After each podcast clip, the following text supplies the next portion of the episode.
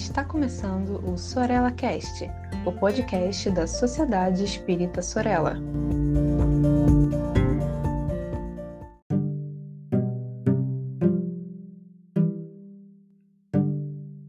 Olá, amigas e amigos que acompanham aqui o Sorella Cast. Eu sou Saulo Monteiro. Estamos começando mais um episódio dessa série que intitulamos Mediunidade com Palhano e Hermínio. Não sei se todos estão cientes, mas há pouco tempo começamos o livro Diálogo com as Sombras, em nome de Hermínio Miranda, já que aqui, conforme a própria coluna já anuncia, procuramos intercalar os livros de Hermínio Miranda com os de Palhano Júnior. E particularmente hoje, a gente está chegando aqui há um item dentro de um quadro geral que o Hermínio apresenta as pessoas envolvidas, né? portanto, os encarnados que estarão envolvidos num trabalho como o atendimento fraterno espiritual, abre parênteses, a chamada desobsessão, nome muito ruim que a gente vai procurando trocar então por atendimento aos desencarnados, atendimento aos espíritos ou alguma coisa do tipo. Fecho então aqui um parênteses. Ele vai enquadrando, né, as pessoas que participarão de uma reunião dessa natureza. Eu gosto sempre de lembrar que a chamada desobsessão é só um tipo de reunião espírita possível, tá, gente? Infelizmente, no espiritismo brasileiro, ela é quase que a reunião mediúnica exclusiva de uma grande maioria dos centros espíritas. Mas, conforme estamos estudando com o nosso outro autor de referência, o Palhano, existem muitas reuniões espíritas diferentes a se fazer, inclusive aquelas que Kardec já realizava e que chamava de reuniões instrutivas. Mas muito bem, para nossa reflexão de hoje, o que está posto é a posição do médium ou da médium em uma reunião como essa, em uma reunião que especificamente vai se tratar por atendimento a pessoas sofredoras. E eu falo pessoas porque é bom que a gente diga de passagem que os desencarnados em sofrimento, ou mesmo aqueles que estejam renitentes no ódio e que serão atendidos aqui no atendimento aos sofredores, eles são pessoas como nós, com dores dos mais diferentes matizes como as nossas. Então, gente como a gente, recém-desencarnado, ou nem tão recentemente assim, estão passando por questões muito semelhantes àquelas que nós passamos em um planetinha como esse.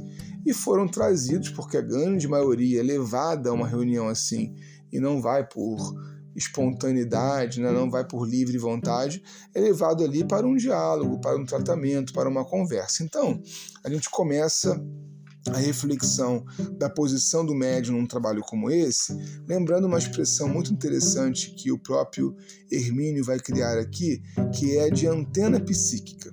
Ele vai lembrar que a pessoa vinculada a um trabalho como esse, ela está psiquicamente antenada ou então ligada, se preferirmos, à demanda dessa tarefa.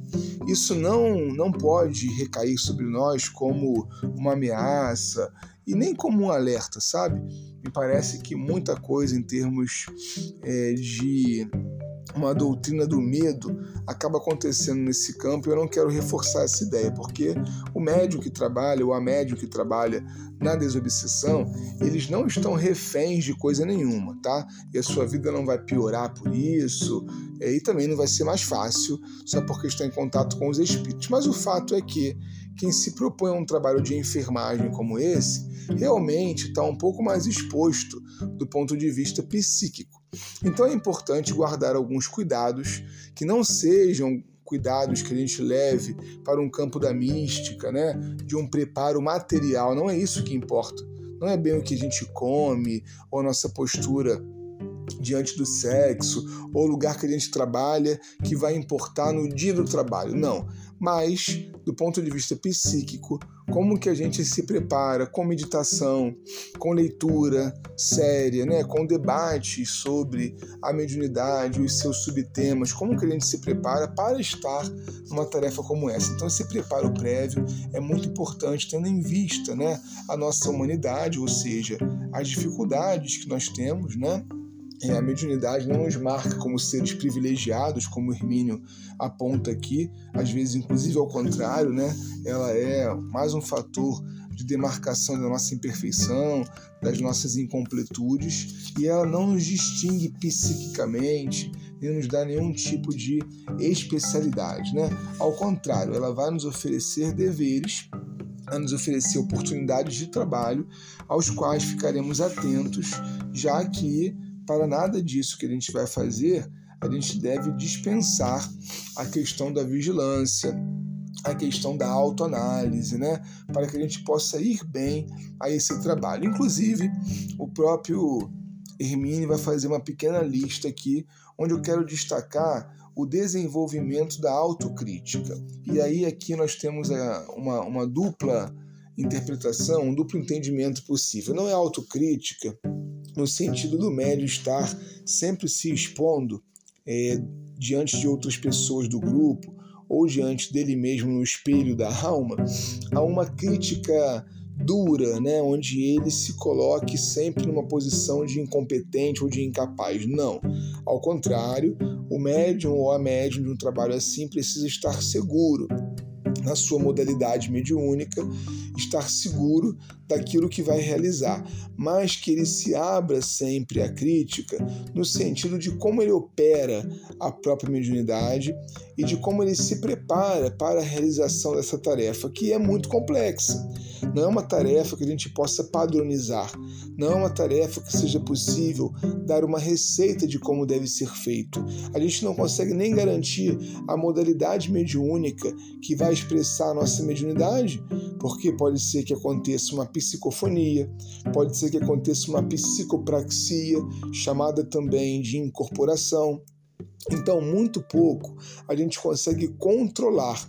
Se a gente não controla quase nada e a gente acha que está sempre certo, aí tem uma bomba que vai explodir em algum momento. Já que não dá para controlar, já que precisamos abrir mão do controle, que a gente possa estar sempre aberto a analisar o trabalho como ele está acontecendo. O médium, ou a médium, volto a dizer, do atendimento espiritual, ele precisa sempre estar em autoanálise, em reflexão, e para isso voltamos a indicar a meditação é assim um ponto de partida essencial, talvez seja realmente um elemento que não pode faltar né, na preparação psíquica da médium ou do médium nesse trabalho.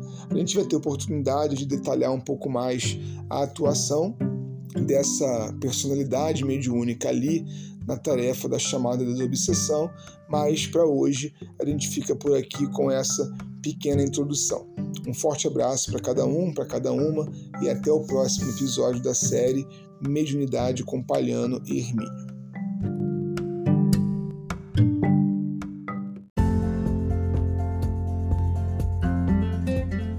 Siga a Sociedade Espírita Sorella nas redes sociais, Facebook e Instagram. Inscreva-se em nosso canal do YouTube e fique por dentro de nossa programação.